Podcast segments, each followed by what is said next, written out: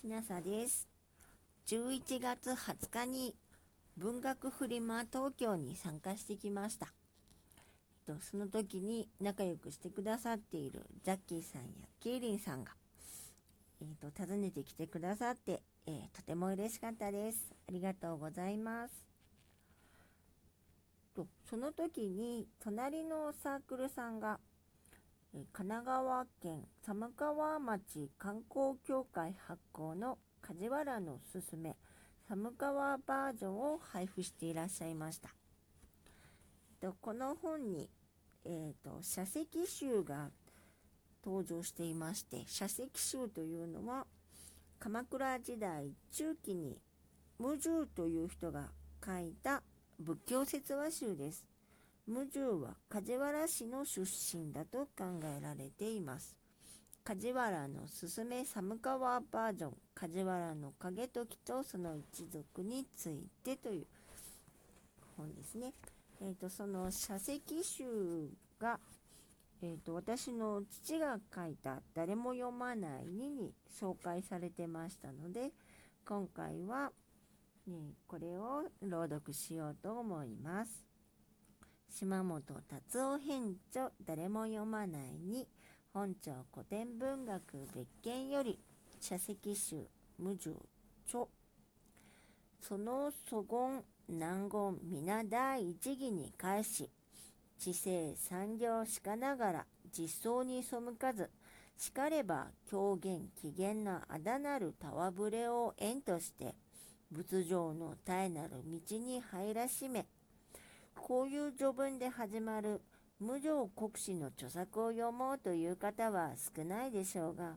江戸時代には人気のあった本だそうですから、少し覗いてみようと思います。鎌倉時代、現行の頃の作品、1279年寄稿、1283年脱行です。巻第2、6、地蔵菩薩主樹利益のことそう遠くない頃のこと京都の影湯工事に霊言新たかなお地蔵様がおわした。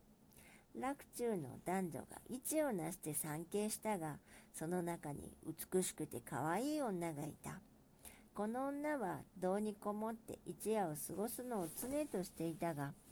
同じ堂に夜通し勤行する若い坊さんがいた。この女に目をつけた坊さんはどうにかして物にしようと狙っていたがどうせならお地蔵様のお導きを装って何とかしようと思案を巡らしていた。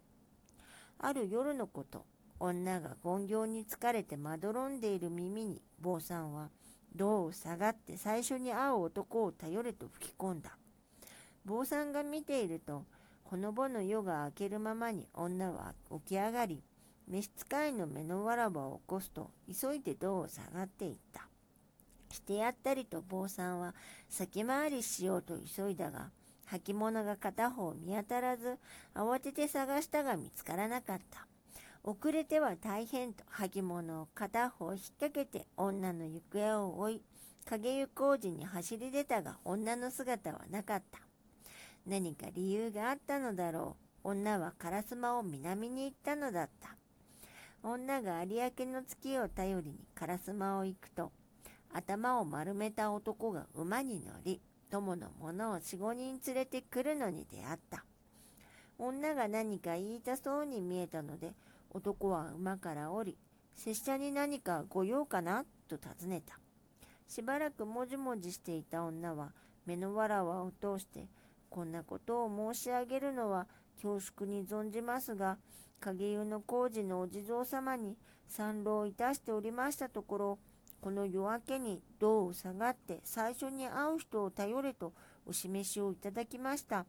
こんなことを申し上げるのははばかられますが、申し上げないのもいかがかと存じまして、と言わせ、世にも恥ずかしげな様子をした。この男は妻を亡くして3年になるのであった。男もこの地蔵に参詣して仏の計らいで縁を結ぼうと思い、まだ妻をめとらずにいたから、地蔵堂に行く道でこんなことがあったので、とやかく言わずにそのまま女を馬に乗せて帰った。この男は田舎に所領などを持つ貧しからぬ武士であったのである。さて、履物を片っぽを突っかけた坊さんは、息を切らせ、足をな汗を流して、立ざま横ざまに走って女を探したが、会えるわけがない。夜が明けて、行き合う人ごとに尋ねたところ、その女人は近々のところにいますよ、と答えた者がいた。坊さんは我慢できず、その家の門へ行って、地蔵じゃないぞ、俺が言ったんだぞ、バカと叫んだが、何事だ、物黒いか？という人はあっても、信じる者はなかった。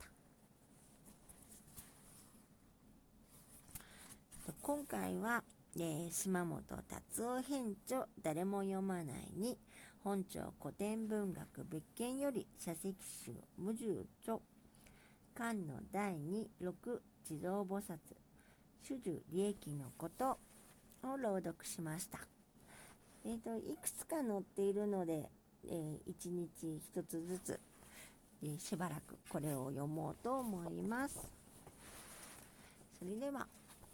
え、聞いてくださったのが、もし夜でしたらよく眠れますようにおやすみなさい。